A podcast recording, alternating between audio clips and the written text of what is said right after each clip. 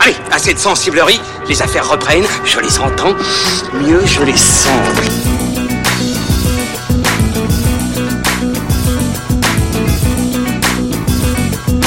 Qu'est-ce que c'est que ce foutoir, mon petit Bernard?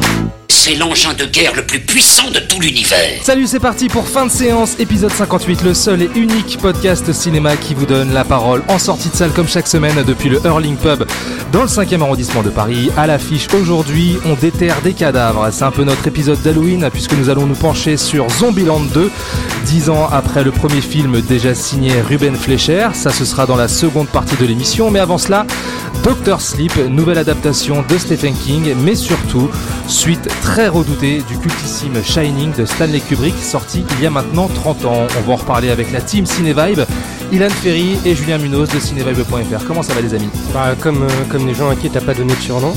J'ai hésité entre Danny et Wendy Torrance, alors c'est à vous de voir euh, qui... J'ai une gueule de Wendy. Ah, t'as une gueule de Wendy. Et toi Julien? Non, mais t'aurais pu dire les cadavres esquis de la critique. Les cadavres Ah, esquis, ouais, pas les mal. cadavres esquis de la critique. Je pense Et- qu'il devrait présenter maintenant. Et Pierre Delors de fanfootage.fr qui fait son grand retour. Comment vas-tu? Ça va, bien écoutez, euh, j'étais en t-shirt la semaine dernière dans le sud de la France, il était très beau, alors qu'ici à Paris il fait gris et moche. Le Jack Torrance de fanfootage.fr. Bah non, j'allais dire si Ilan et Wendy, moi je suis Peter Pan. Oh, Oh oh Pas mal, pas mal. Vas-y, bois. Tu peux traquer à ta santé. Cheers. Donc on va écouter les avis des spectateurs et puis on s'en reparle juste après. Allez, c'est parti. Bon, cette mission c'est quoi? J'ai trouvé ça euh, intéressant parce que on explore le thème du Shining et là euh, on est vraiment en face de ce mystère et euh, je trouvais que dans le premier c'était pas assez développé justement dans celui-là on a plus d'éléments sur ce que c'est, sur comment ça fonctionne etc. Il y a des gens qui ont le Shining mais on sait toujours pas quel est l'objectif final derrière, pourquoi ces gens-là ont cette capacité-là et contre qui ils se battent en vérité. On a plus d'éléments mais on, on sait pas trop, c'est ça qui est intéressant d'ailleurs. J'ai pas trop aimé le film en fait. Euh, J'ai trouvé qu'il y avait un gros manque d'intensité. On n'était pas du tout investi dans le film.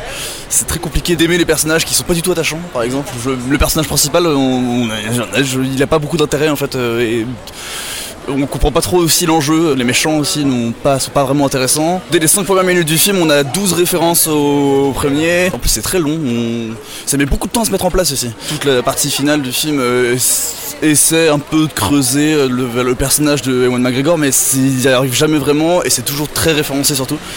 C'est un peu insupportable, je trouve. En fait, c'est un film facilement oubliable. Je me suis pas du tout amusé, moi, personnellement. Mais non, c'est pas vraiment d'identité, c'est ça.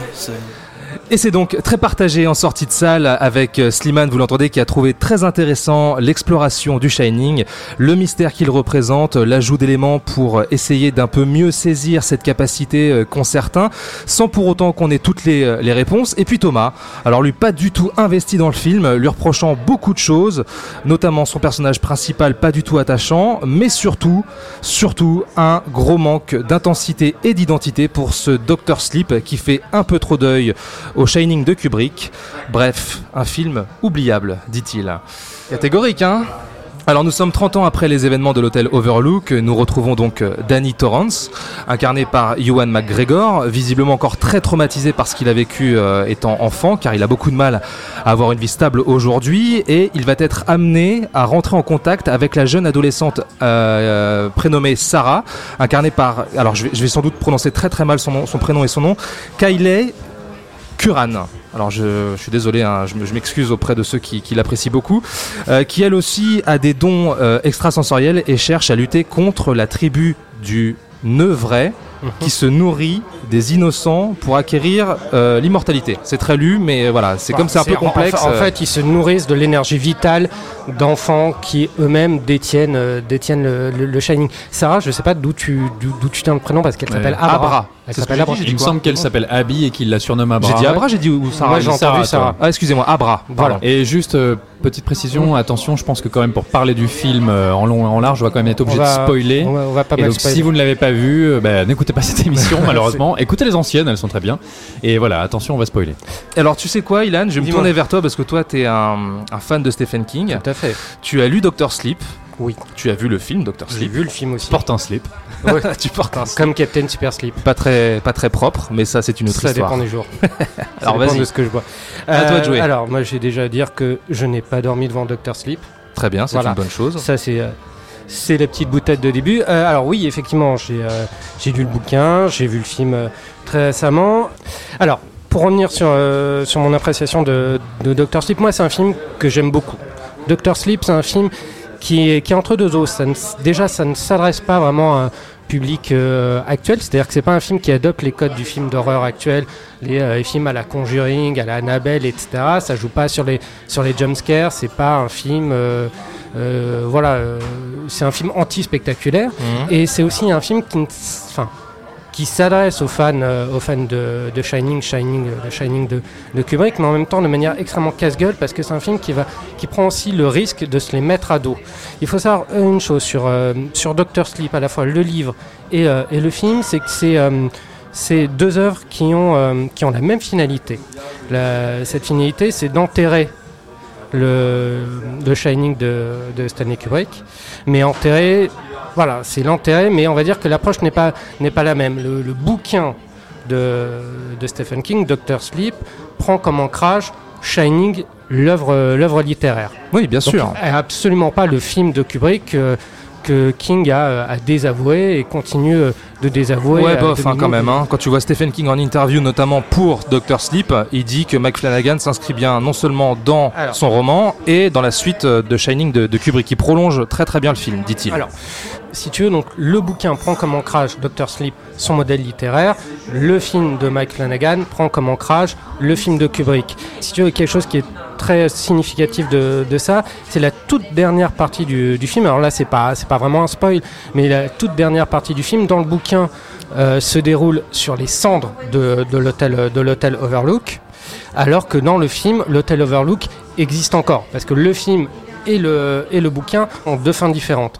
Mais la finalité reste, reste la même. Le film prend pas mal de liberté par rapport, euh, par rapport au bouquin, qui est quand même un des livres les plus accessibles de, de Stephen King. C'est un bouquin, euh, bon, moi je l'ai lu, euh, je l'ai lu récemment, 700 pages, ça se lit très facilement. C'est très accessible, voire trop accessible. C'est parfois grossier dans ses effets de manche, etc. C'est pas le meilleur euh, bouquin de King, mais ça se laisse, euh, ça se laisse, ça se laisse lire.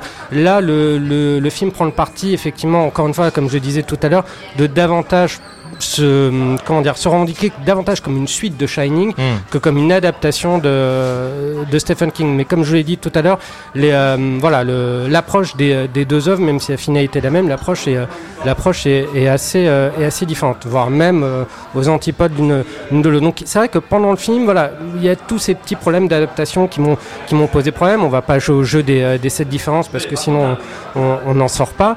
Mais à un moment donné, j'ai je me suis rendu compte que euh, ce qui me plaisait dans ce, dans ce film, c'est que c'est davantage vraiment un film de Mike Flanagan, qui est une adaptation propre du Doctor Sleep de, euh, de, de Stephen King. Mike Flanagan, c'est. Ouais, redis-nous un peu qui c'est. alors Mike Flanagan, c'est un réalisateur qui a vraiment euh, explosé, on va dire, euh, grâce à la série euh, euh, Haunting of Hill House. Sur le connaissait- Netflix. voilà, sur Netflix. On le connaissait avant parce qu'il a réalisé quelques, quelques films d'horreur. Il a réalisé Ouija 2, qui était euh, la suite réussie d'un film médiocre. Et il a réussi à transcender ce qui était une, une licence euh, absolument euh, infâme, on va dire, en film d'horreur assez intéressant, assez old school. Pas mal du tout. Puis il a fait, il a aussi signé euh, Jessie, qui est une autre adaptation de Que j'aime beaucoup, King. moi. Ouais, qui est une adaptation très intelligente de, de Stephen King. Et Sur qui est Netflix sur également. Netflix, qui avait Carla Gugino et Bruce Greenwood. Bruce Greenwood qui joue un petit rôle dans le dans, euh, dans. Doctor Sleep. Et donc il y a cette idée dans le cinéma de, de Mike Flanagan d'être représentation de l'espace mental Hmm. qui passe par la, par la mise en scène et qui est très, euh, qui est très maligne et qu'on retrouve ici aussi dans, dans Doctor Sleep. Doctor Sleep, c'est un film qui, je trouve, euh, grouille de, petits, euh, de petites idées de mise en scène qui sont très malignes. C'est-à-dire que dans le bouquin, on se représente, il y a des scènes que tu lis et qui, euh, si tu veux, si tu te le représentes en film, pourrait, paraître totalement ridicule retranscrite en l'état, mais Mhm. que justement Flanagan arrive à, à transcender par des idées qui sont, euh, qui sont très malignes, qui sont assez, assez fortes. Donc il a arrivé à rendre concret quelque chose de, de plutôt grossier sur le, sur le papier et à le rendre à l'écran assez, euh, assez ludique finalement. Genre, donc, comme, c'est- comme, comme quoi, par exemple? Ah bah, les petites, euh, les petites idées de mise en scène, c'est en- encore une fois les représentations des, euh, des pouvoirs de, de, de chacun, comment, comment chacun se projette dans, dans les univers, la relation par exemple entre Abra, la, la, la gamine, comment elle arrive à se projeter, à nouer des relations, des liens, à vrai dire, avec à la fois avec Danny Torrance et euh, la, la chef des, euh, du, euh, Du Nevray, ouais. euh, Incarné qui- par Rebecca Ferguson. Rebecca Fergu- Ferguson. Voilà. Merci.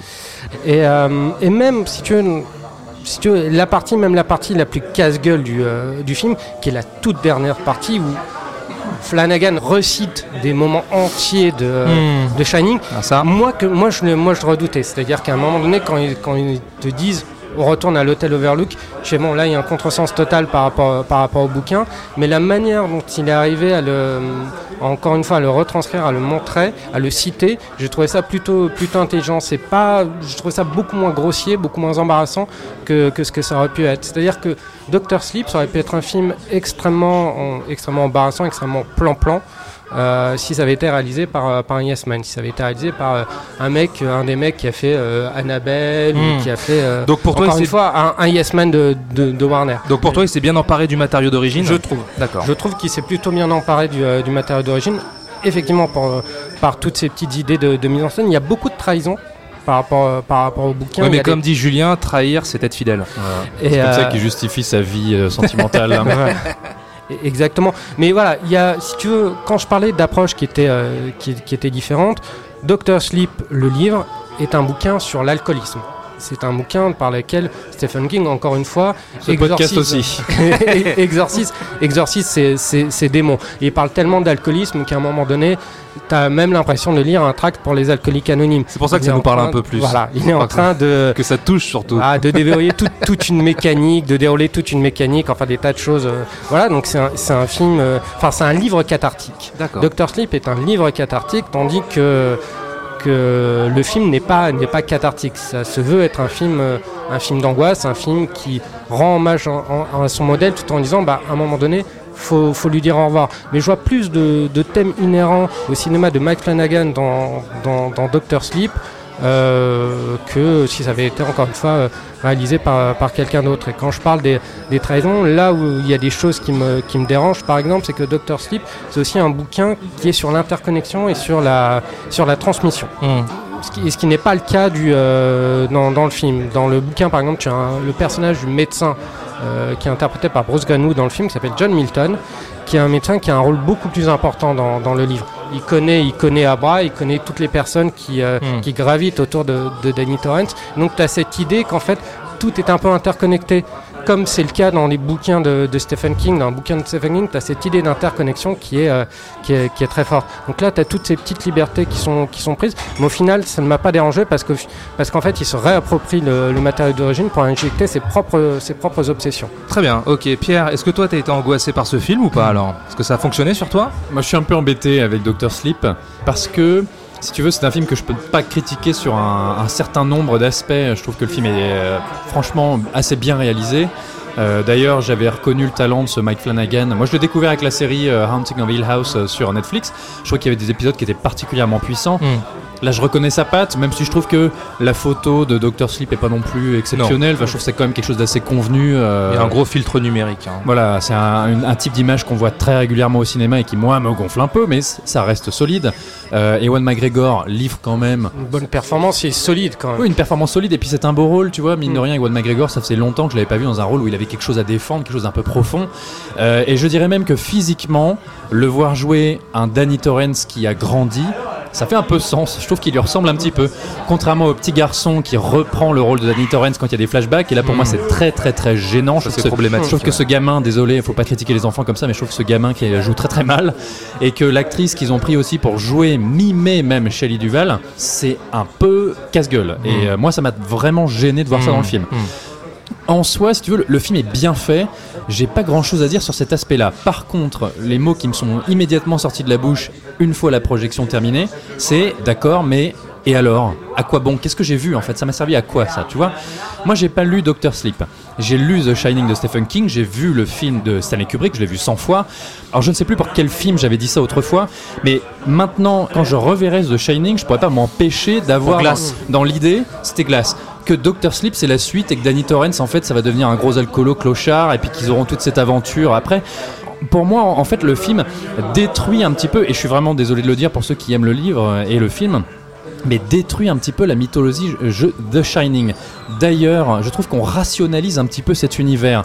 C'est-à-dire que le Overlook Hotel, maintenant, il fonctionne sur des règles, il y a un principe, euh, on le comprend un peu mieux. Je dis pas que c'est très clair, je dis qu'on lui, on lui donne des pas des origines, mais on lui donne un, un sens et une explication. Et ça, Mm. ça me gêne. Moi, ce que j'aimais dans le Overlook Hotel, dans The Shining, c'est que c'était un lieu totalement mystérieux. Au final, on n'y comprenait rien. Et c'est pour moi, la, la peur venait surtout de ça.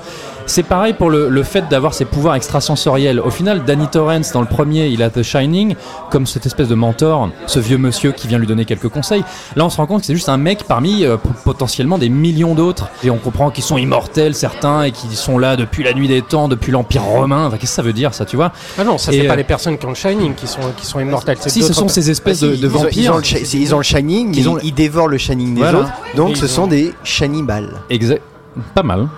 Alors là, bravo. Je, je m'en vais, je, m'en- je, je pars sur cette note. Chin.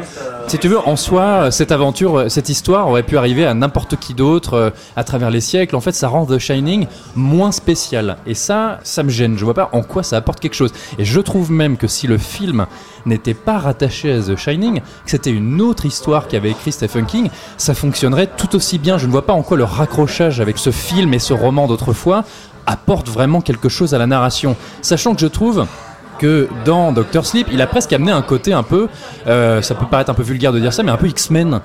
C'est limite des mutants avec des pouvoirs psychiques. À un moment, on voit cette, Ouais, bande, pas faux, ouais. cette bande de méchants mutants qui va en recruter une, comme on recrutait Malicia dans le premier film où elle rencontre Wolverine dans un bar, tu vois. C'est un peu le même genre de personnage, en plus qui fuit, qui se venge de la société. Euh, eux, on te dit qu'ils ont chacun leur capacité, ces, ces fameux méchants. là. Cette jeune fille qui, récu- qui récupère, elle peut influencer, euh, influer sur la pensée des autres. Et donc, ils sont censés avoir tous des capacités. Or, on n'en voit absolument aucune.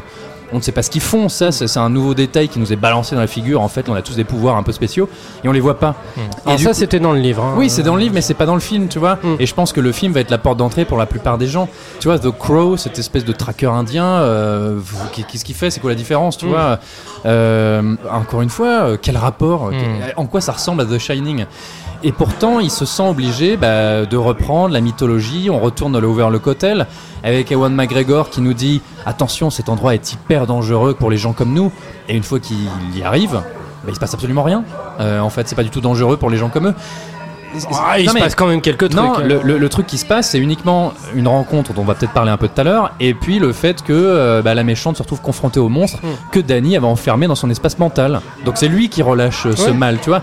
Et alors, dernier point avant de passer la, la main à Julien, parce que voilà, j'imagine qu'on va revenir sur les différents aspects du film au fur et à mesure. On a cette nouvelle euh, héroïne. Cette petite gamine qui s'appelle Abra, qui joue euh, assez bien, qui est tout à fait touchante. Euh, le problème, c'est que euh, elle est ultra puissante. Genre, elle ne craint rien, elle a jamais peur, ou peu. Euh, dès qu'elle est confrontée aux méchants, elle est dix fois plus forte que eux tous réunis. Et donc en fait je me disais mais alors le danger il vient d'où? C'est quoi le problème Hmm. Puisque la, la grande méchante qui est censée être terrible et qui est pareil elle est là depuis la nuit des temps, elle la balaye d'un revers de la main limite sans faire exprès, genre elle découvre un peu ses pouvoirs et oh bah j'ai été super forte. Moi c'est un aspect qui, qui, qui m'a profondément gêné, qui m'a fait me dire à la fin euh, d'accord mais euh, So what? so what Ouais, les, exactement. les- les deux films, ont, enfin les deux œuvres ont, ont la même fi- finalité, c'est tuer le tuer le, le Stanley Kubrick. Sauf qu'il y en a un qui le fait en se réappropriant sa propre mythologie, donc qui est Stephen King, et il y en a un autre qui se réapproprie la mythologie, enfin la mythologie entre guillemets de de, de Stanley Kubrick. Là où je trouve ça in- intéressant, excuse-moi Julien, juste, je trouve que Non, non, mais Non, moi, non, il je veux par- picole. je- moi je veux partir hein, parce que Il je peux- picole, je il peux pas picole. parler. Mais juste cette, cette idée-là, en fait, pour moi, elle met, elle met en exergue un, un aspect que je trouve assez intéressant. C'est, euh, comment on va appeler ça, la corporatisation de, l'œuvre. C'est à partir de, quand une œuvre n'appartient plus à son auteur, mais, appartient à une corporation, donc en l'occurrence Warner. Parce que là, maintenant, on n'est plus à faire Doctor Sleep. Ce n'est plus le Shining de, Stephen King, c'est le Shining de, Stanley Kubrick et donc par extension de, Warner. Ça a été, je trouve que moi, ça a été l'erreur de, Warner à ce moment-là de vouloir trop raccrocher les wagons avec le, le Stanley Kubrick et pas suffisamment avec, euh, avec le Stephen King. Bah, sur- surtout que tu vois, tu parlais de réappropriation de la mythologie. Euh, je suis d'accord, voilà, qu'il y a sans doute une, une erreur à ce niveau-là. Pour moi, le film aurait dû être vraiment déconnecté parce que euh, les nouveautés qu'il apporte par rapport aux matériaux d'origine, je trouve, sont assez choquantes. C'est-à-dire que The Shining, c'est un film qui repose sur euh, un enfermement dans ce lieu absolument démoniaque, terrifiant. On est à la fois dans l'esprit, dans l'horreur, etc. Alors que là, euh, ce qui est l'amorce de la dernière partie du film, pour lutter contre le mal, en fait, c'est juste une scène de gunfight avec des fusils dans la forêt, tu vois, où Danny Torrance, qui pourtant est un mec bien, et en plus il embrigade son pote, euh, qui pareil est un mec bien, et il tue de sang-froid des mecs, euh, genre il les bute les uns après les autres. Alors ils ont beau se répéter, ouais, c'est pas des humains, bah, c'est quand même des humains malgré tout, tu vois. Ça fait pas sens en fait. Allez, à toi, Julien. Bon, Vas-y. bah, donc moi j'ai vu le film il y a- il y a une heure.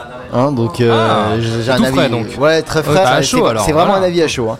donc euh, moi c'est bon c'est un projet qui m'a toujours posé problème parce qu'en fait j'y voyais euh, le syndrome 2010 donc 2010 la suite de 2001 d'Odyssée Mmh. de l'espace Mhm. de Peter Iams euh, Ouais. si je me trompe pas Ouais. qui est à la fois la suite donc du film de, de Stanley Kubrick encore et de la, la nouvelle de Arthur C. Clarke. Arthur C. Clarke.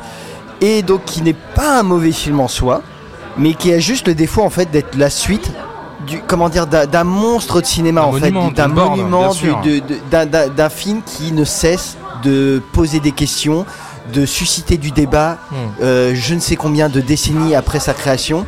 Et qui et déjà qui s'était détaché en fait du matériel d'origine.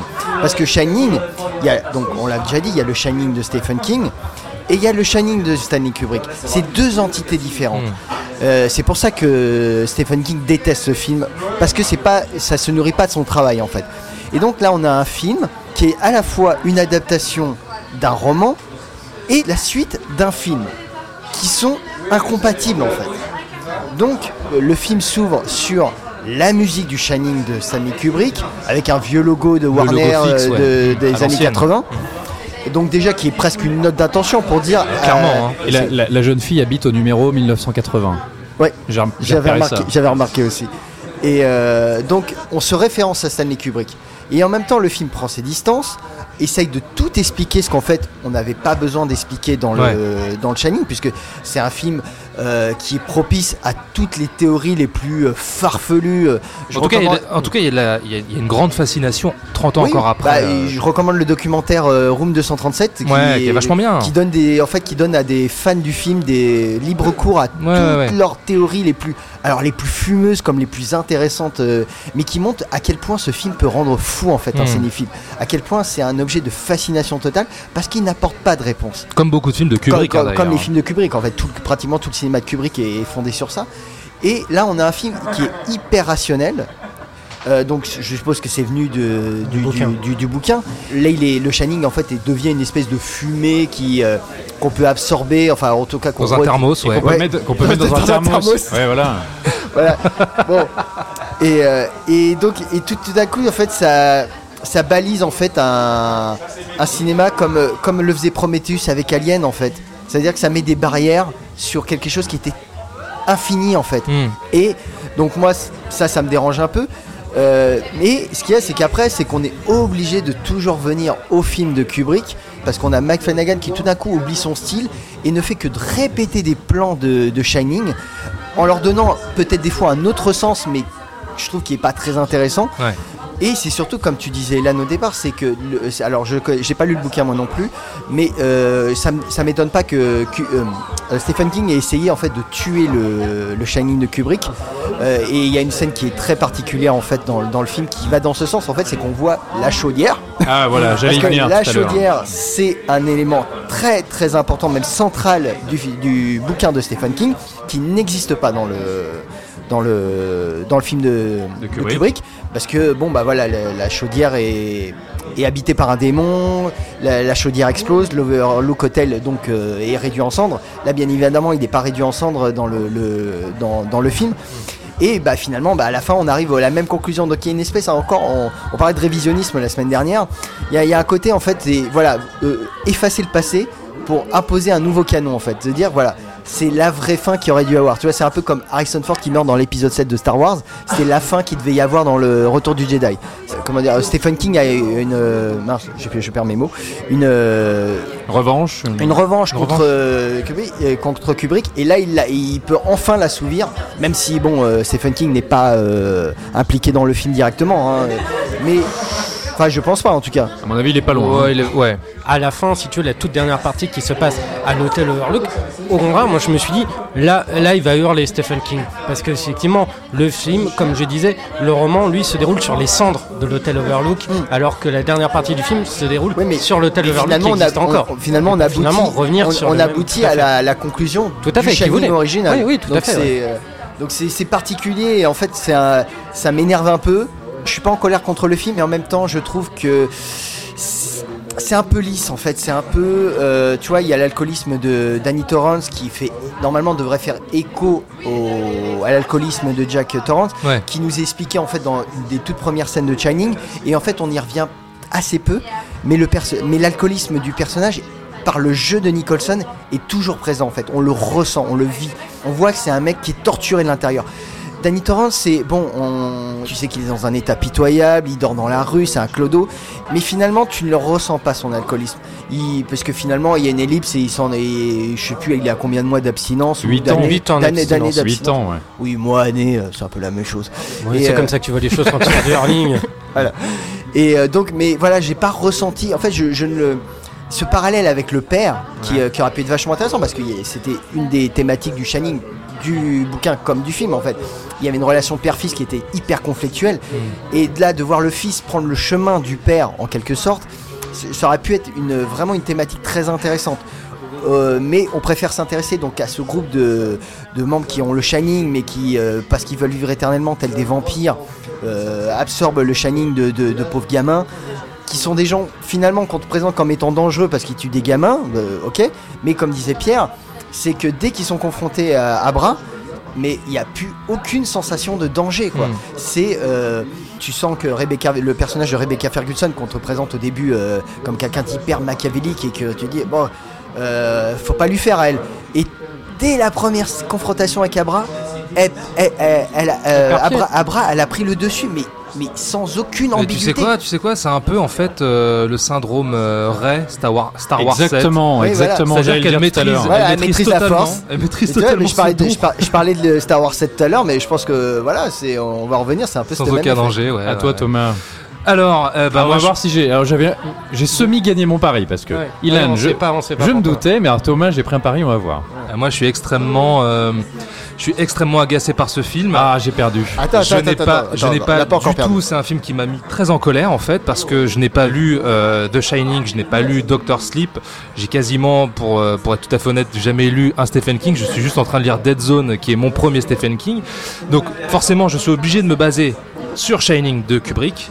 Et en fait, ça m'a fait. euh, je, je- je suis ressorti de la, la- la séance en colère, comme si j'avais vu un film de David Robert Mitchell en fait Ah. le réalisateur de It Follows ou Ah. Under the Silver, de Silver Lake. C'est-à-dire un réalisateur qui essaye, qui joue, qui, est, qui, qui, qui veut être, euh, qui veut être à la fois euh, Kubrick, euh, De Palma, mais qui n'en a absolument pas du tout le talent. Tu parlais justement de, tu parlais de, de, de Mike Flanagan qui est obligé de reproduire certaines scènes. Mais c'est mais c'est pas certaines scènes. On, parlait de la citation euh, la semaine euh, il y a deux semaines pour Joker par rapport au cinéma de Scorsese. Là, on est au-delà de la révérence. On est carrément pour euh, le petit le petit Kubrick illustré, si tu veux. C'est-à-dire que que ce soit en termes de mise en scène, de montage, de découpage, de ton, de rythme, le mec se prend pour Kubrick. C'est extrêmement embarrassant. Moi, je suis sorti de là, je me suis dit, mais moi, il y a trois mots, quatre, allez, qui me sont venus en tête quand je suis sorti de ce film. C'est inintéressant, embarrassant et extrêmement agaçant.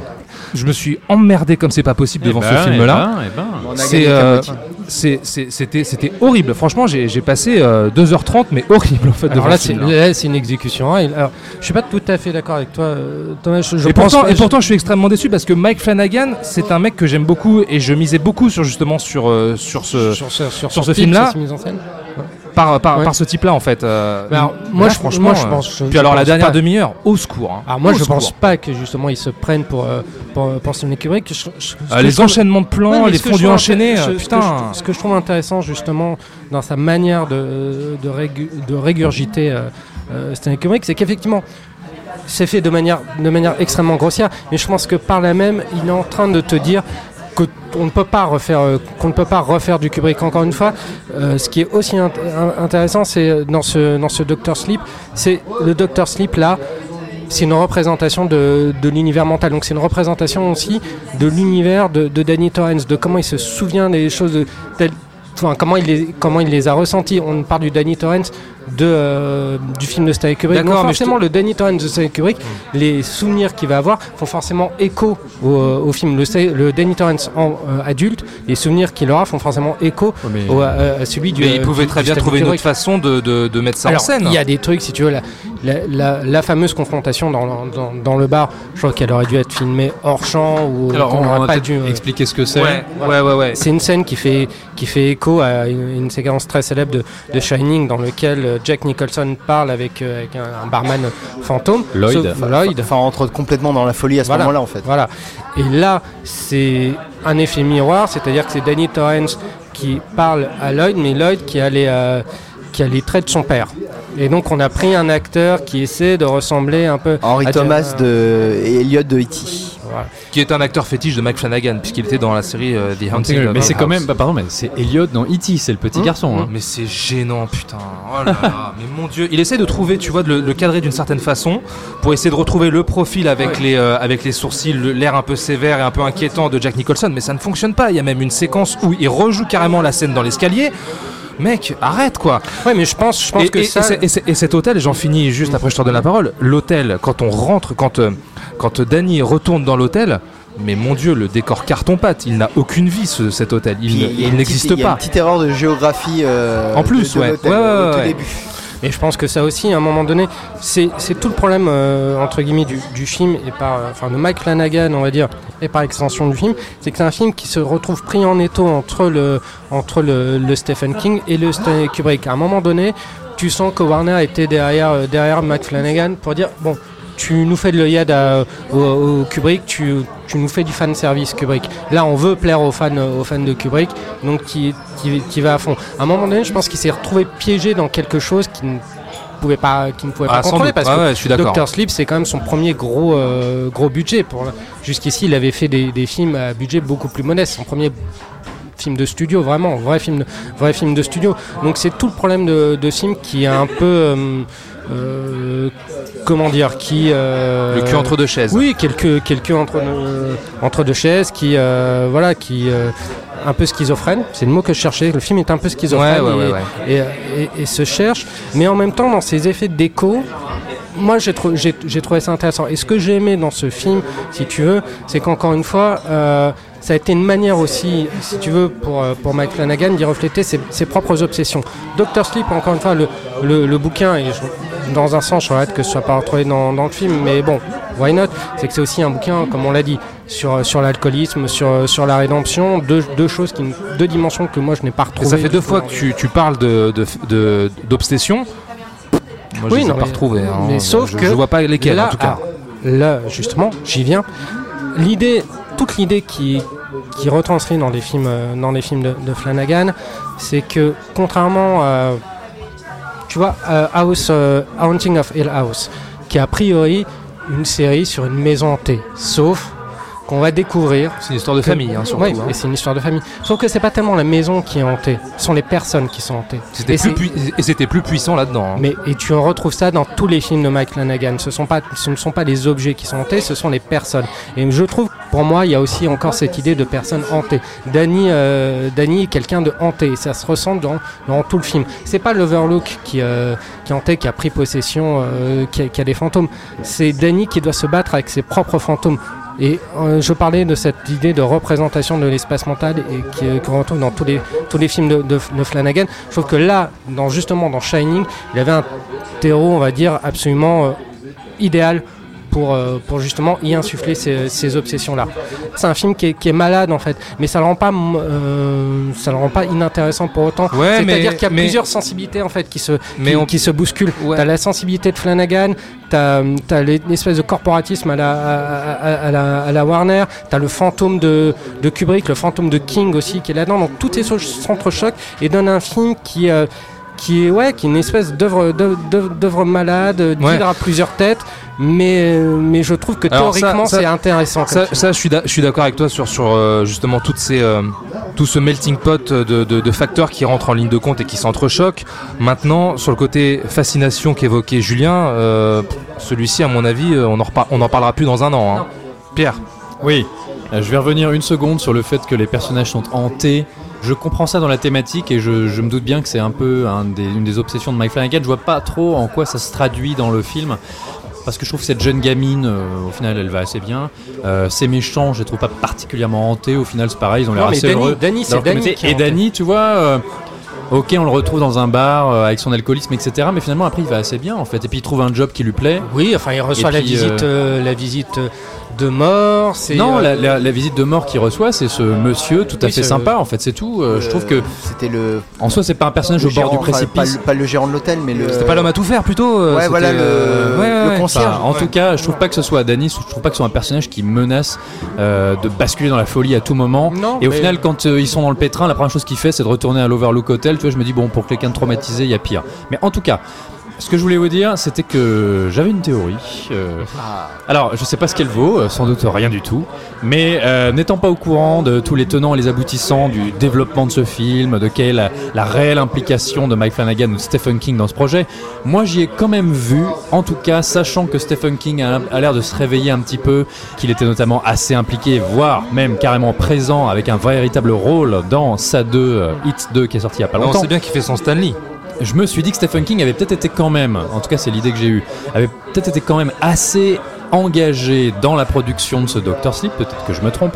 Et moi, euh, on parlait de cette chaudière tout à l'heure, j'y ai vu une véritable revanche de l'auteur sur le film de Stanley Kubrick, c'est-à-dire que on retourne dans la Hmm. chaudière, mais dès le début, hein, c'est la première chose qu'il fait, il va dans la chaudière, euh, la chaudière qui sert à détruire cet hôtel une bonne fois pour toutes que Stanley Kubrick avait préservé.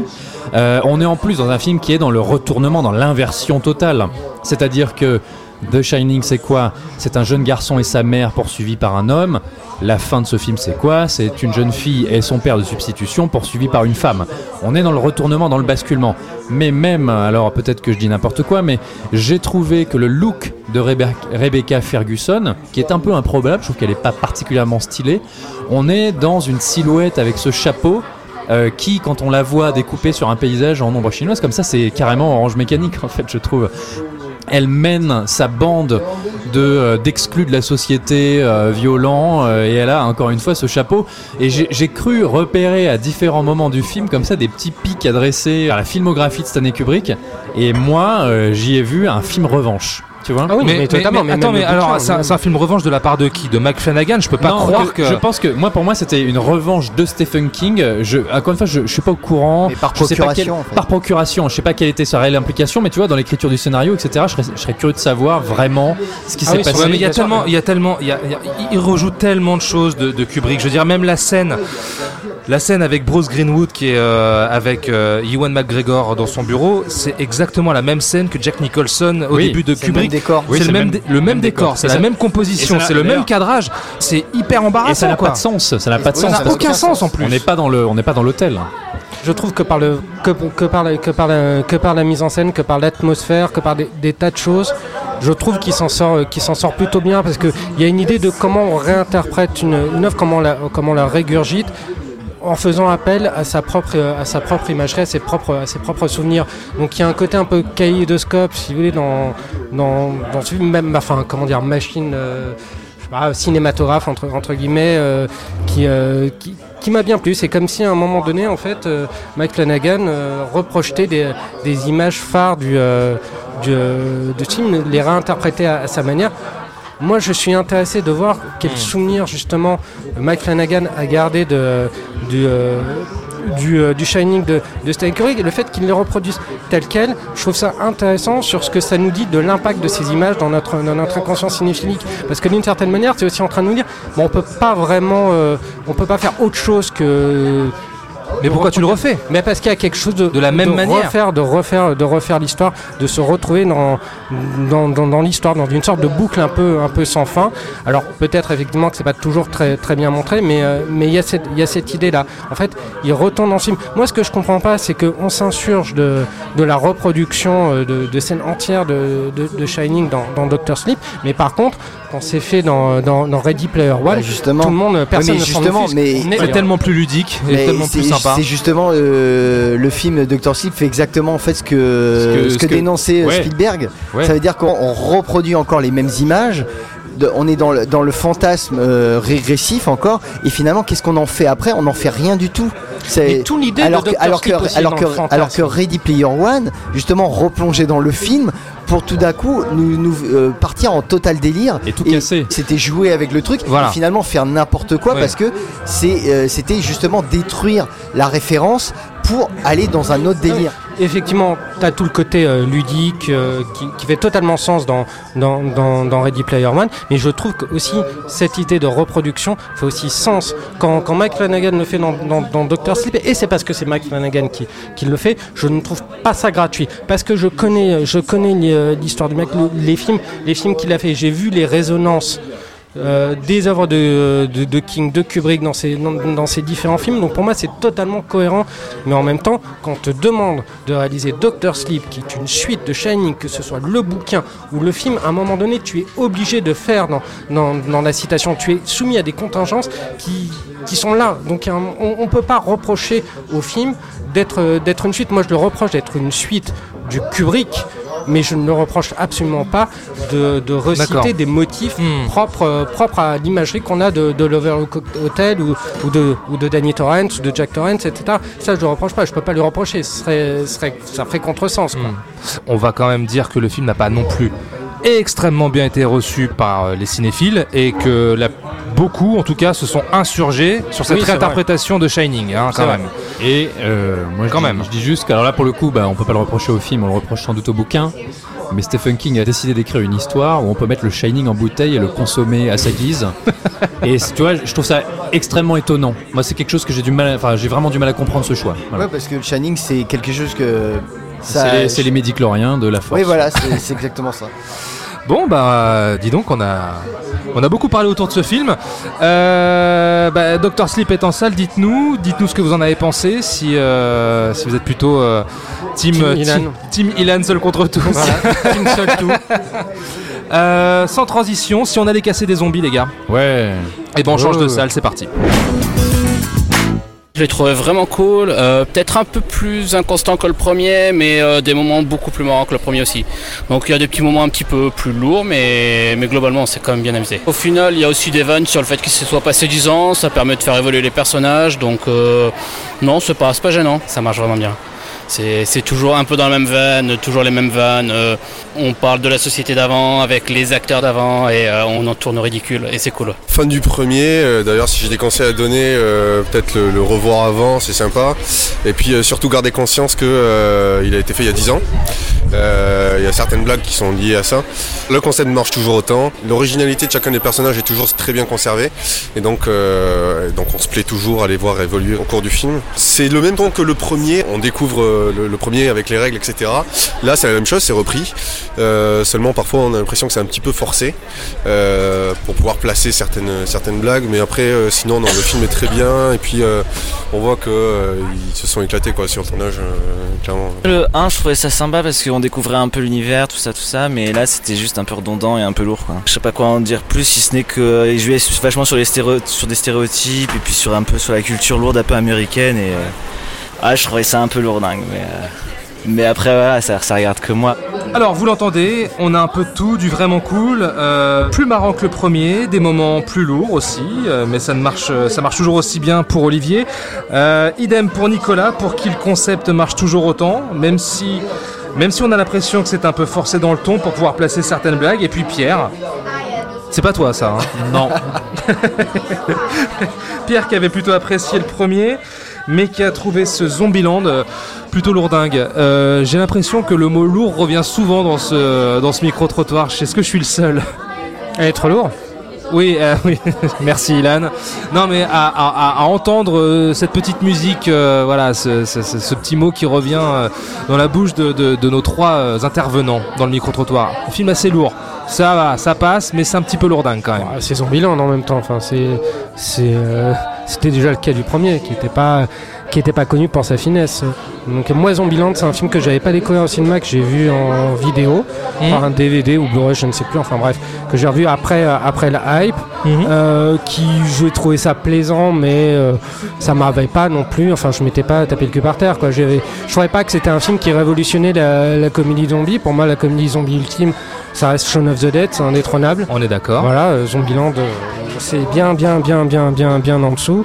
Alors moi, pour te dire ce que j'ai pensé de, de Retour à Zombieland, je vais citer un personnage qui est cher au cœur de Julien et de moi-même, qui est plus les choses changent, plus elles restent les mêmes. Le personnage en question, c'est Snake Plissken dans New York 97 et euh. Los Angeles 2013. Tout ça pour dire que en fait, le film s'ouvre, euh, donc on est dix ans après les, les événements du, euh, du premier Zombieland. On a une voix off, celle de- du personnage de Jesse Eisenberg, qui nous dit Ah bah écoutez, merci d'être là, euh, de revenir nous voir dix ans après. tatati. Ouais, ça la joue méta, voilà, euh, mais comme dans le premier, en fait, méta hein. con, je me souviens plus, tu vois. Oui, dans le, Mais le bon, premier, et- le premier, en fait, tu entends euh, Jesse Eisenberg qui établit ses règles en fait pour oui, pouvoir oui, voilà, euh, mais je me doutais bien que ça avait le même type d'ouverture. survivre dans ce monde. Mais durant son discours, il dit bon voilà, en 10 ans, il y a beaucoup de choses qui vont changer. Et euh, au fur et à mesure, tu vois le film, au bout de 15, même pas 10 minutes, tu te rends compte qu'en fait, non, rien n'a changé. Effectivement, 10 ans sont, sont passés, mais c'est comme si tu les avais quittés il y a, il y a 3 mois, quoi, Mm. 3 mois après les événements. Alors, euh, Jesse Eisenberg et Emma Stone sont en couple depuis 10 ans, mais t'as pas vraiment cette impression. Bon, ils se laissent un peu l'un de l'autre, mais voilà, euh, ils ont ils ont pas changé. T'as euh, la sœur d'Emma Stone qui effectivement ça commence à titiller. et, Elle fait sa petite crise d'adolescence avec 10 ans de retard. Le personnage de, euh, excuse-moi, je parle pas dans le micro, de, Woody Harrelson qui est égal, euh, qui est égal à lui-même, euh, l'espèce de cow-boy euh, un peu beauf avec des punchlines sympathiques, mais voilà. Mais en fait, un, un film qui prône, qui prône soi-disant le changement, mais qui reste d'une vacuité, d'une continuité, qui, qui garde la même vacuité, le même continuité, le même ton que, que le premier film. C'est-à-dire, ça change, mais en fait, ça reste exactement pareil. C'est un film qui ne qui ne révolutionne euh, pas, euh, pas le genre, comme euh, le premier ne, ne le faisait pas, mais qui n'apporte strictement rien. Comme suite, ça n'apporte rien. Hmm. C'est, pour moi, c'est une version bis du, du premier. C'est pas déplaisant en soi, parce que moi j'aime bien le personnage de, de, de Woody Harrelson, je trouve, que, je trouve qu'il est sympathique, mais, mais je l'ai déjà vu. Le film a quelques, quelques petites idées, mais, mais, mais qu'il exploite mal, donc c'est une suite totalement indigente, ni, ni fait ni à faire. Quoi. Donc ça veut dire que ça veut dire quoi? Ça veut dire que le film arrive euh, quelque part 10 ans trop tard? Le film arrive avec 10 ans de retard et n'a aucune, n'a aucune raison d'être. Ça propose rien par rapport au premier. Pierre? Bah, je ne peux que être d'accord avec Ilan. euh, si tu veux, oui, en, en soi, tout ça c'est vrai. D'ailleurs, quand je suis sorti de la salle, je me suis dit, tiens, euh, est-ce qu'on aura encore un film dans 10 ans Euh, Et justement, on verra à quoi ressembleront les acteurs à ce moment-là. Le truc, c'est que le, le premier film, moi, je l'avais découvert à l'époque au cinéma. Euh, J'étais le voir en salle avec notre ami David Doucan, voilà, euh, qu'on a Bisous. que vous aviez Qu'on ne cesse de citer de podcast en podcast. Décidément, il va falloir qu'ils viennent. Hein. Voilà, donc coucou David, on l'avait vu au ciné, au Hall, tous les deux. Je pense que j'utilise souvent cette expression, le film qui a du cœur, tu vois. Et je serais tenté de dire que le premier Zombieland, eh ben, c'était un film qui avait du cœur. Je pense que Ruben Fleischer, moi je connais pas son cinéma, j'ai quasiment rien vu de lui à part ça. Euh, je pense que c'est un mec euh, qui s'est amusé à faire ce film, qui s'est amusé à l'écrire, que tous les comédiens se sont marrés pendant le tournage. Et ça donnait un film qui, un petit peu, tu vois, l'épreuve du temps est un peu dure euh, pour Zombieland. Je l'ai revu il y a pas si longtemps. Mais je serais tenté de dire que ce spectacle en commun avec des amis juste pour se marrer, bah, ça fonctionne quand même un petit peu. Et je pense que Zombieland 2 est tout à fait dans cette euh, filiation. Et moi, j'ai passé un bon moment au cinéma. On s'est bien marré. Euh, Il y a des gars qui fonctionnent, de- certains un petit peu moins. Et puis c'est vrai que le film est assez long, tu vois. Il y a tout un passage. Alors, en soi, je trouve que l'idée est bonne hein, d'avoir euh, le double de Woody Harrelson et le double de J.C. Eisenberg. Je trouve que c'est assez Ouais, rigolo. mais c'est à peine exploité. Oui, c'est pas exploité, mais si tu veux, j'avais pas envie de le voir exploité. Pour moi, ça aurait dû rester de l'ordre du, du petit gag. Ça aurait dû durer quelques minutes à peine. Sauf que la scène dure, et du coup, c'est trop long. Pardon, Julien, Mais tu voulais c'était dire un, un truc gag de Shaun of the Dead déjà. Tu sais quand les, les Oui, oui, personnages oui, se oui, croisent en fait chacun est le double de l'autre, c'était vraiment une mini scène. Effectivement, Et là ouais, ouais. c'était c'est une version très très étendue du, du truc et euh, je trouve qu'il perd en vitalité en fait, qu'il perd en, en per- perspicac- perspicacité. Voilà, c'est un peu long, mais il y a des trucs sympas, tu vois. Alors, euh, cette jeune nénette euh, qui découvre euh, dans la maison blanche ou dans le centre commercial, pardon, dans le centre commercial, qui est une espèce de. euh, comment on peut la Ouais, c'est Barbie, la, quoi. la blonde. C'est, Barbie euh, au pays des zombies. hein. Ouais, mais de nana, Snapchat, euh, Oui, totalement elle est dans l'air du temps, effectivement. Voilà, dans l'air du temps, c'est une espèce de caricature extrême. On peut trouver ça lourdingue, et elle le devient un petit peu lourdingue sur la longueur.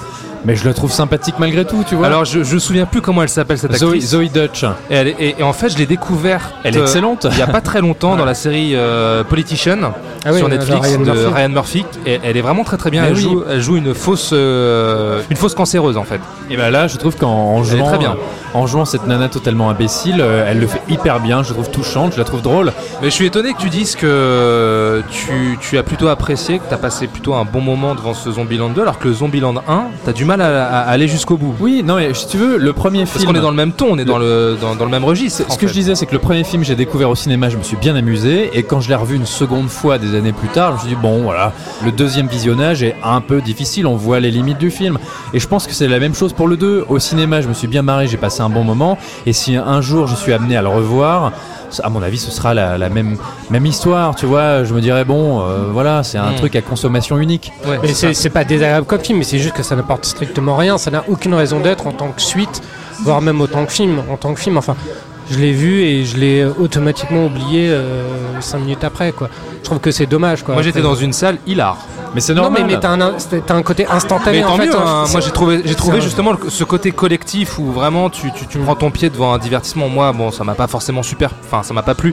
Mais en fait, euh, voilà, je, je- moi je trouve ça sain finalement que euh, l'expérience collective de la salle en cinéma. Bon, c'est pour ce film-là, euh, j'aurais préféré que ce soit pour un autre, mais voilà, ça m'a fait plaisir de, de, de voir euh, que euh, il y avait Et- une communion. Voilà, il y, avait y des gens même- qui rigolaient. Il y a quand même des idées sympathiques, tu vois. Moi, j'ai, moi, ça a fonctionné sur moi. Ce, le zombie qu'on a surnommé le Homer, en référence à Homer Simpson, qui est un zombie. D'ailleurs, on le voit le premier. C'est un peu, ils ont pris un acteur qui ressemble un peu à Homer Simpson. Et puis après, on en voit un qui arrive et qui chasse un papillon comme un imbécile. Je trouve que c'est rigolo, tu vois. C'est normal que finalement ça plaise et que la salle soit un peu hilar. Honnêtement, en comédie, euh, je trouve que c'est pas euh, honteux. Oui, mais c'est un film totalement instantané en fait. Il y a, il y a ce côté comédie, effet instantané, mais au-delà de ça, c'est un film euh, pour, pour un peu. c'est une, expression que j'ai dû utiliser une ou deux fois, c'est un film Snapchat. Ouais, tu l'as déjà utilisé, je te confirme. C'est un film Snapchat, c'est-à-dire que tu as, cet effet de 30 secondes, c'est rigolo, et puis après ça s'évapore. Très bien. Julien, à toi de jouer. Ouais, bon bah euh, moi je vais pas beaucoup varier de ce que vous avez dit. C'est euh, une comédie dix ans après qui reprend exactement les mêmes mécaniques comiques, scénaristiques et euh, les mêmes rapports de personnages que dans le précédent, presque à la lettre. Euh, c'est voilà, pas très intéressant en soi. Je veux dire, les personnages n'ont pas vraiment évolué en dix ans. Leur interaction ne change pas beaucoup dans le film. On a toujours par exemple ce gag euh, visuel donc de, où tu as les lettres qui se matérialisent, les règles du personnage de Jesse Eisenberg. En incrustation, En ouais, sur incrustation. à l'écran, ouais. Euh, ils, ont, ils ont rajouté et des couches et des couches. C'est hyper bavard, hein. Ouais, vrai. Et tu dis, bon, euh, c'était rigolo il y a 10 ans, d'accord, ça a fait son petit effet à l'époque, mais euh, il y a un moment, ouais, il fallait peut-être donner un peu autre chose. Mm. Surtout que c'est un projet quand même qui revient de loin, parce que euh, au départ, ça devait être une suite en, tant que film qui ne s'est pas fait. Ça a été dérivé en projet de série télé qui ne s'est finalement pas fait. C'est vrai qu'il y avait une Ouais. série, t'as raison de le rappeler. Ouais. Et euh, c'est revenu à un film, et finalement on est une espèce de redit copier-coller. Euh, euh, à- à prati- pratiquement à l'exactitude, hein. je veux dire, la, la- la finalité du truc la- dans le premier c'était d'aller dans un parc d'attractions parce que c'était la gamine qui voulait aller dans un parc d'attractions en pleine apocalypse zombie. Là c'est juste, elle veut, euh, elle veut aller avec son copain dans une communauté hippie. Voilà, bon, euh, ils ont pas trop fait d'efforts non plus quoi. Mm. Ah, Et- c'est- c'est pareil, ce c'est un film qui fait sourire. hein. Moi, j'ai pas rigolé. J'ai beaucoup souri. Parce que moi, je trouve que le personnage de la blonde, même si c'est de la hyper de la caricature, tu vois, c'est des trucs qui sont pas foulés la, la nénette. Mais Se fouler la nénette. voilà. Oh, peu cher, tu t'es peu fou cher, là, ils sont Nanette. Je crois je- Ouais, attendez, je crois qu'on tient le titre du podcast. Ah. Et, euh, et donc, là, comme l'actrice est très sympathique et qu'elle y va à fond dans le truc, moi je trouve ça drôle. Bah, quoi. elle, elle se fout la nénette, justement. hein. Voilà. Elle est, elle est super impliquée. Non mais hein. voilà, c'est pas un film sur lequel j'ai grand chose à dire en fait. C'est euh, c'est paresseux, mais c'est pas non plus désagréable. Mais voilà, une fois échappé de la salle, euh, tu vois, t'en Ouais, retiens tu, rien. tu- tu vas en direction du métro, t'as déjà oublié quoi. Ouais, Pierre, pardon, vas-y. Le truc, c'est que j'ai quand même envie de le défendre, tu vois. Et on parle de personnages qui n'évoluent pas, euh, de films qui fonctionnent sur le même schéma narratif. Mais en même temps, euh, à quoi on s'attend? Enfin, je veux dire, c'est un film qui est dans le cartoon total. Je, je dis pas que c'est ce qui s'est fait de mieux en adaptation d'un cartoon en, live action, mais on est dans le cartoon. Les personnages sont des personnages quasi de dessin animé, tu vois. Enfin, est-ce qu'on s'attend réellement à ce que Woody Harrelson évolue, qu'il a un arc narratif et que son personnage est un parcours? Pas du tout. Fait, fait, ce qu'on veut voir quand on va voir Zombieland 2, c'est retrouver un peu la même formule. et quand je dis cartoon, on s'attend pas à voir entre un gag de Bugs Bunny et un autre que le personnage est fondamentalement évolué. Et si tu veux, c'est comme Tex Avery, tu te vois un épisode et puis t'en vois un autre qui a beau être produit dix ans plus tard, on est toujours sur un peu le même type de recette. Ce qu'il faut voir dans ce genre de narration, ce sont les gags, les trouvailles, les inventions et rigoler de ces petites nouveautés qu'on nous apporte dans la mise en scène, dans les mises à mort, etc. le problème, c'est qu'il n'y a pas vraiment de et voilà, et ouais. le problème vient de là, c'est qu'à ce, ni- à ce niveau, euh, c'est pas fondamentalement différent. On aurait préféré peut-être un peu plus de nouveautés. Mais quand même, moi j'étais content de retrouver Woody Harrelson avec le même fonctionnement. Et s'il y a un épisode 3, je ne doute pas que Ruben Fleischer va toujours euh, réutiliser ces archétypes, euh, une fois- encore une fois, dans les mêmes moules. Alors on va Ah. juste. euh, oui, pardon, euh, Ilan, oui, tu veux je, dire un je truc voulais Vas-y. juste dire un, un truc par rapport à, par, par rapport aux suites. L'un, de mes baromètres, par exemple, en, en termes de suite, c'est 22, 22 Jump Street. Le- Il y avait, qui était la suite de 21 Jump Street. A priori, en soi, 21 Jump Street n'appelait, n'appelait pas vraiment à une suite. Et ils en ont, ils en ont fait une suite. Et ce qui était, ce qui était drôle dans 20 22 Jump Street, c'est que justement, ils s'amusaient de cette espèce de, de constance et qu'ils arrivaient à trouver de l'inventivité dans, dans, dans la constance. C'est le film te disait clairement, on répète le même schéma que le, le premier, on fait les mêmes choses, mais on s'en amuse et on réinvente par rapport à ça. Moi, c'est ce que j'attendais aussi peut-être d'un film comme, euh, comme Retour à, à Zombieland, renouer avec cette espèce de, de malice qui avait fait le, le- le charme, le charme du premier, et que le film puisse se réinventer parce que on l'a pas attendu. On moi, je veux pas dire que j'ai attendu euh, la, la- la suite de, de Zombieland. Non, en tout cas, auprès des fans, je pense qu'elle s'est fait attendre quand même au, au bout de 10 ans, et au bout de 10 ans, tu es quand même en droit d'attendre à, à- à quelque chose qui est un peu plus un peu plus travaillé et peut-être un peu plus un peu plus malicieux qui soit qui soit moins dans le réchauffé quoi. Évidemment. Et puis Robin Fletcher a fait tellement pire euh, par le passé. Oui, hein. parce qu'on n'a pas précisé qui il était. bah, Oui, réalisateur de Venom, euh, Gang- euh, Gangster Squad, Mm. un grand chef-d'œuvre. hein. Et ça reste toujours sympa de retrouver Rosario Dawson. Voilà. Ouais. Ah oui, Mais c'est vrai. justement, elle est- je trouve qu'elle est pas assez présente en fait. Je trouve que c'est trop un personnage accessoire dans le film. Mais pour moi, elle aurait dû rester, tu vois, de l'ordre de l'accessoire et du caméo. Parce que c'était sympa de la retrouver dans un caméo, comme on avait pu voir Bill Murray dans le précédent. Euh, malheureusement, elle redébarque à un moment dans le film. Je trouve que là, c'est dommage et que son personnage le côté euh, superstar de luxe qui était là pour un petit moment et pour devenir un réel personnage dans la narration. Et là, pour le coup, ça tient pas la route. Moi ju- juste pour ajouter un, dernier truc là peut-être pour déf- défendre un chouïa le, film. Là c'est pas tellement le, film que moi je que moi je condamne en- en- entre, guillemets. Ce que je regrette avant tout c'est la démarche qui est, derrière ce film. C'est-à-dire qu'en attendant autant de temps en nous ayant fait attendre, effectivement, laissant, en ayant laissé passer autant de temps, 10 ans, et en faisant rien finalement de, de ce temps, au final, euh, toute la spontanéité qui faisait, euh, qui faisait la fraîcheur du, du premier film s'évapore, et c'est ça qui est, qui est dommage. Je pense qu'il faut plus, euh, voilà, en- encore une fois, condamner entre guillemets la démarche plus que, plus que le film en lui-même. Je pense que sorti il y a 5 ans, le film aurait mieux marché. Ou peut-être, ou peut-être ou- si, si on a vu la série. ou si on avait eu la série, ouais. Si on a vu la série, si ça devait être la suite logique pour, pour cette franchise. Voilà. Bon bah voilà, bon bah Zombieland est en salle, euh, et puis avec Doctor, Doctor Sleep. On- je, je sais pas, vous allez me dire, hein, mais moi on peut pas dire que, ce, que ces sorties euh, horrifiques, euh, angoisse pour Halloween soient euh, extrêmement généreuses. Hein. T'as envie de dire qu'elles sont horribles Non, mais Non, bon, on n'est pas très gâtés là pour le coup pour cette année, euh, la période d'Halloween en salle. Non On a connu de meilleures périodes d'Halloween. Eh ben dites-nous sur les réseaux sociaux, on attend tous vos commentaires. Allez, merci à Olivier, Nicolas, Pierre, Slimane ou encore Thomas pour nous avoir accordé quelques instants en sortie de salle au micro de fin de séance. Pour nous retrouver direction toutes les applis podcast Spotify, Apple Podcast et compagnie. N'hésitez pas à nous laisser euh, des petites étoiles, des commentaires. On discute, il n'y a pas de souci. Abonnez-vous, n'hésitez pas à commenter, partager, liker ce numéro. Et sur Twitter, arrobase fin de underscore séance, hashtag fin de séance. Ilan, Julien, merci les gars. Bah, merci à toi.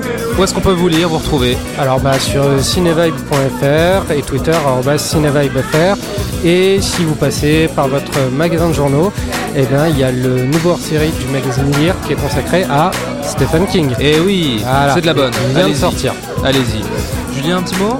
Non, j'ai pas envie de me fouler la nénette. Pierre, euh, merci, merci mon ami. Ben, de rien, euh, poteau. Ça fait plaisir de te revoir. Bah écoutez, vous Ça m'avez fait plaisir. vous m'aviez manqué. Bah oui. J'étais en famille, euh, voilà. Bon, très bien. T'as vu un peu comme il fait beau à Paris Ouais, super. Ok, très bien. Ah, quel enthousiasme. T'as envie de Bon. retourner dans le sud, Dylan. Il est temps que ça se termine. On vous souhaite un bon cinéma. On vous fait de très très gros bisous et on vous dit à la semaine prochaine. Bisous, bisous, ciao ciao. Bisous. Salut. Nous allons faire du bon travail ensemble. Yes. No. Ok.